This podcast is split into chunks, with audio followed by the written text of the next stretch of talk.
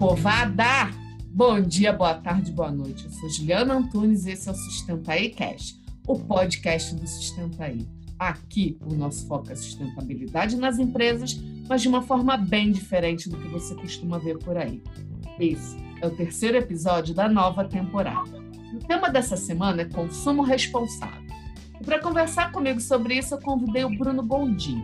O Bruno é biólogo e trabalha no Instituto Butantan, com gerenciamento de resíduos e projetos ambientais.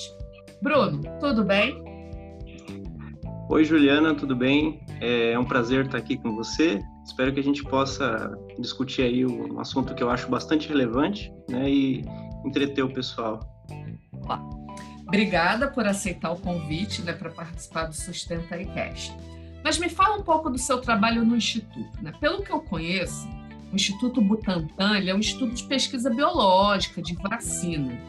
Eu entendo a gestão de resíduos em uma instituição, mas como é o seu trabalho com educação ambiental? Ele é voltado para o público interno, para o público externo? Como é que funciona?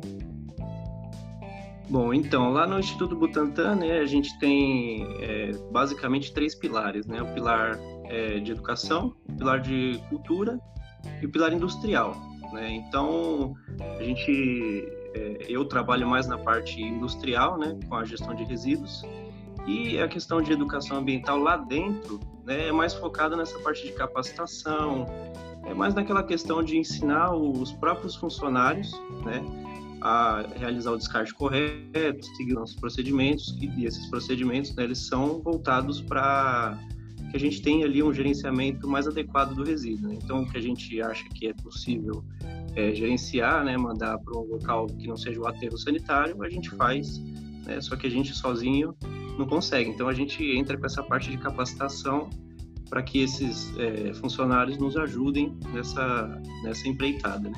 Entrando já na questão de consumo responsável, para mim, o maior problema da sustentabilidade é justamente consumo responsável. Só que muita gente demoniza as empresas, demoniza os setores e argumenta né, que a indústria é a maior consumidora de água, de energia, que a pecuária é uma grande emissora de gases de efeito estufa, que a maior parte da agricultura, né, do, do produto agrícola, vai para a alimentação de gado. Mas eu vejo que no final das contas, tudo isso, é, existe, todo esse sistema, todo esse mecanismo, né, ele existe para alimentar um desejo de consumo de uma população que está quase batendo na casa dos 8 bilhões de pessoas.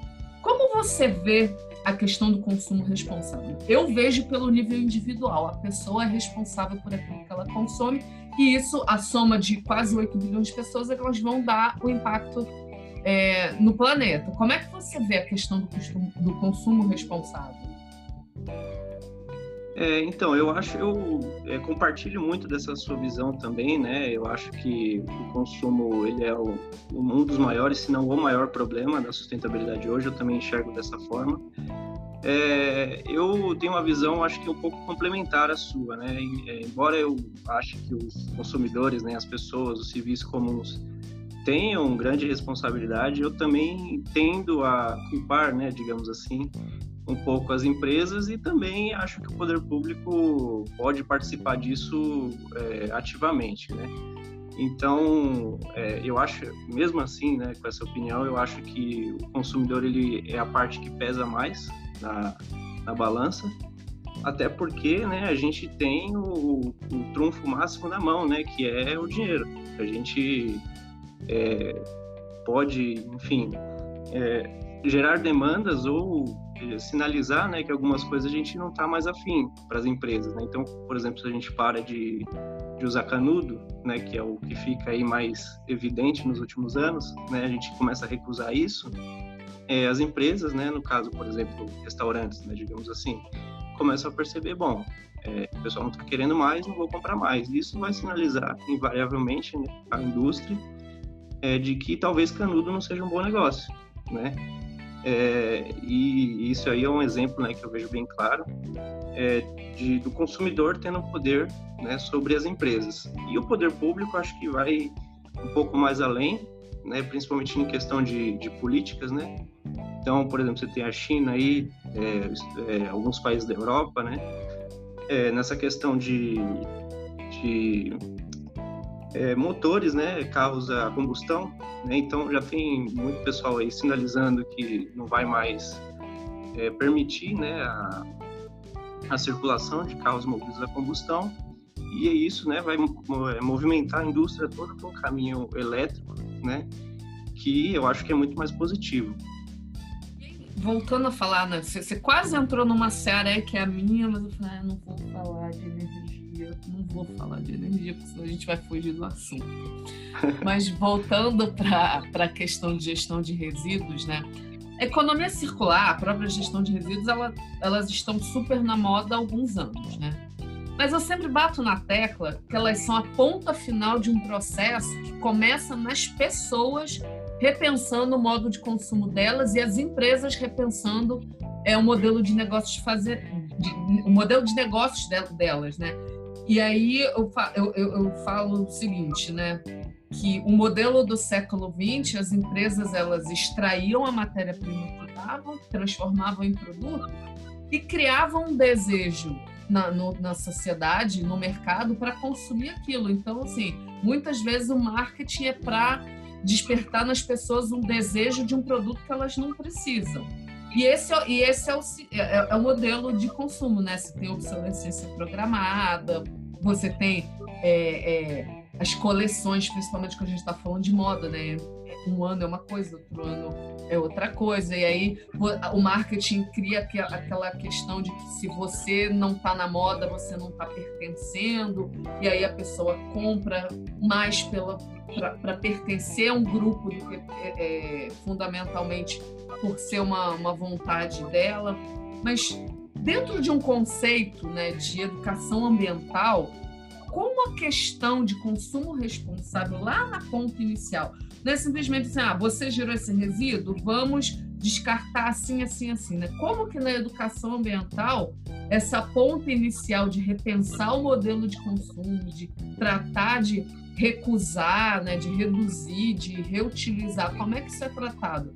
Porque eu vejo muita gente achando que a pura e simples separação do lixo já é o suficiente, sem mudar é, é esse modo de consumir. Como é que você vê isso?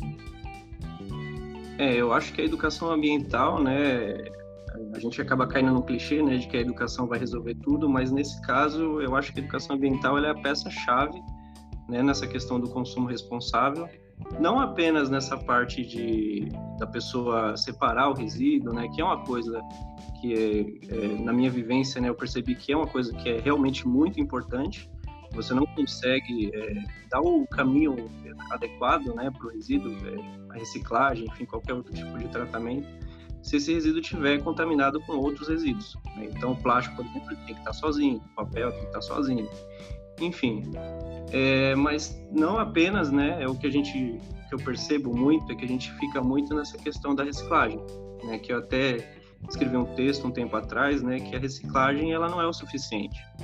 Né? E a educação ambiental, acho que ela, eu, no meu entendimento, né, ela vem justamente para mudar esse paradigma de, de consumo que a gente tem, né? Para a gente mudar é, alguns hábitos, né? Então, voltando no exemplo do canudo, a gente pode simplesmente é, se recusar, né? Então, aí a gente já não tem a regeração do resíduo, né? E quando a gente pensa nessa nessa questão de gerenciamento, se a gente não gerou o resíduo, é, é muito melhor do que a gente ter que reciclar, né?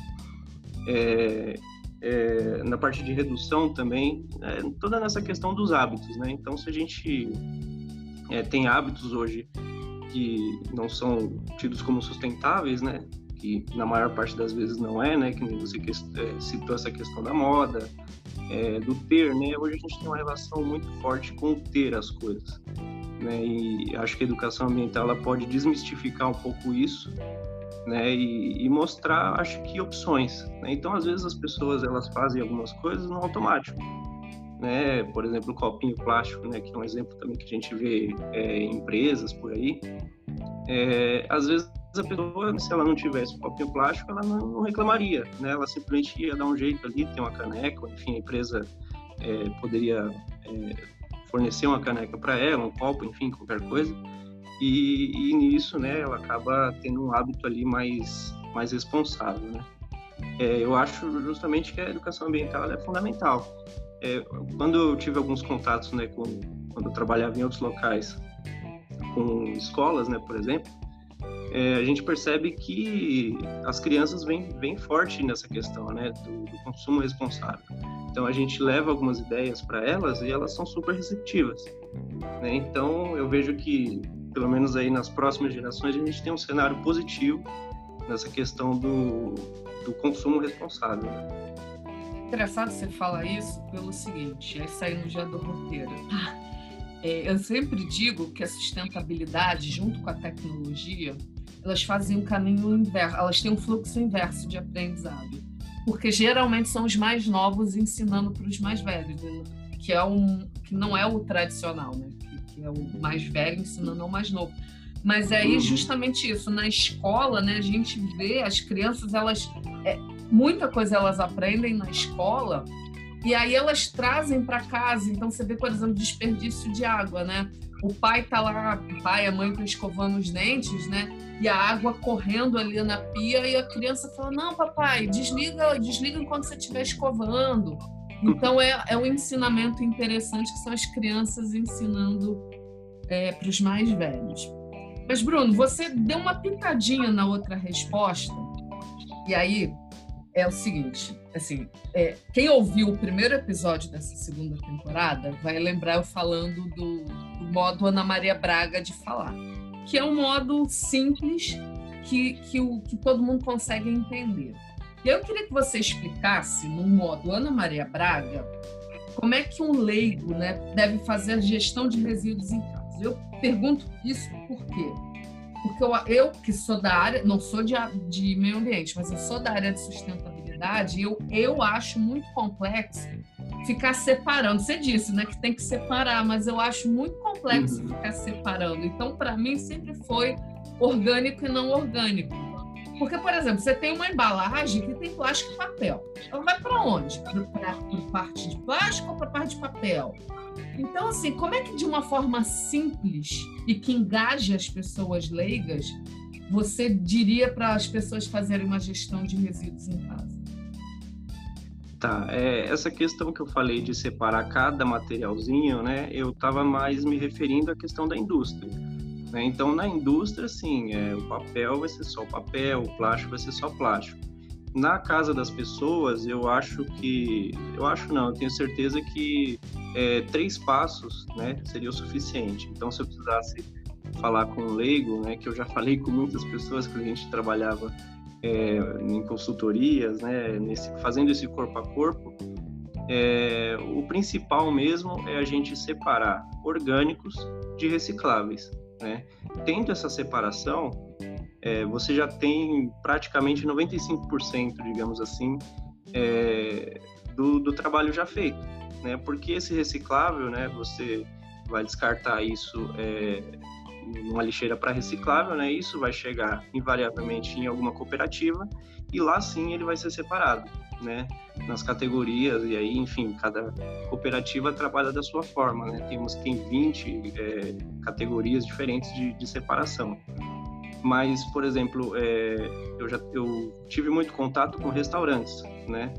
E restaurantes, você basicamente tem três tipos de resíduos, né? São resíduos recicláveis, que vêm das embalagens, né? Você tem orgânicos, que é resto de, de comida que estava ali no preparo, né? Então, casca de fruta, casca de, de legumes, né? E você tem o que a gente chama de rejeito, né? Que seriam embalagens também, basicamente, é, só que suja de, de, gordura, de sangue, enfim. É, você separa nessas três frações, né, orgânico, reciclável e rejeito, eu diria que é 95% do caminho andado. Não estou tão errada quando eu falo de separar orgânico, é, que eu chamo de não orgânico é o, é o reciclável, né? Então não, não você está certíssimo. É exatamente por aí dá uma trabalheira e, eu, e tem que ficar lá olhando o que, que é isso, qual é esse material, eu tenho que virar uma engenheira química para descobrir que material é esse. E aí Não, eu sempre então, achei é isso muito complicado, né? Sim, eu acho que isso afasta as pessoas, né? Exatamente. Quando você chega com quando você chega com a lista, por exemplo, que eu citei agora de 21 categorias, até, nem eu vou querer separar isso, entendeu? Então, eu acho que a sustentabilidade ela precisa ser simples para a gente conseguir massificar isso para o máximo de pessoas possíveis, né? Então, quando você fala é, de 21 para 3 ou 2, é, você já torna isso possível para aquela pessoa que não vai pensar, né? Isso precisa ser uma coisa automática. Então, você separar a comida de uma embalagem de papel é simples. Então, acho que o caminho é por aí. Bruno, muito obrigada pela sua participação. Foi um prazerzaço bater esse papo com você. É, o coração do Sustenta aí, né?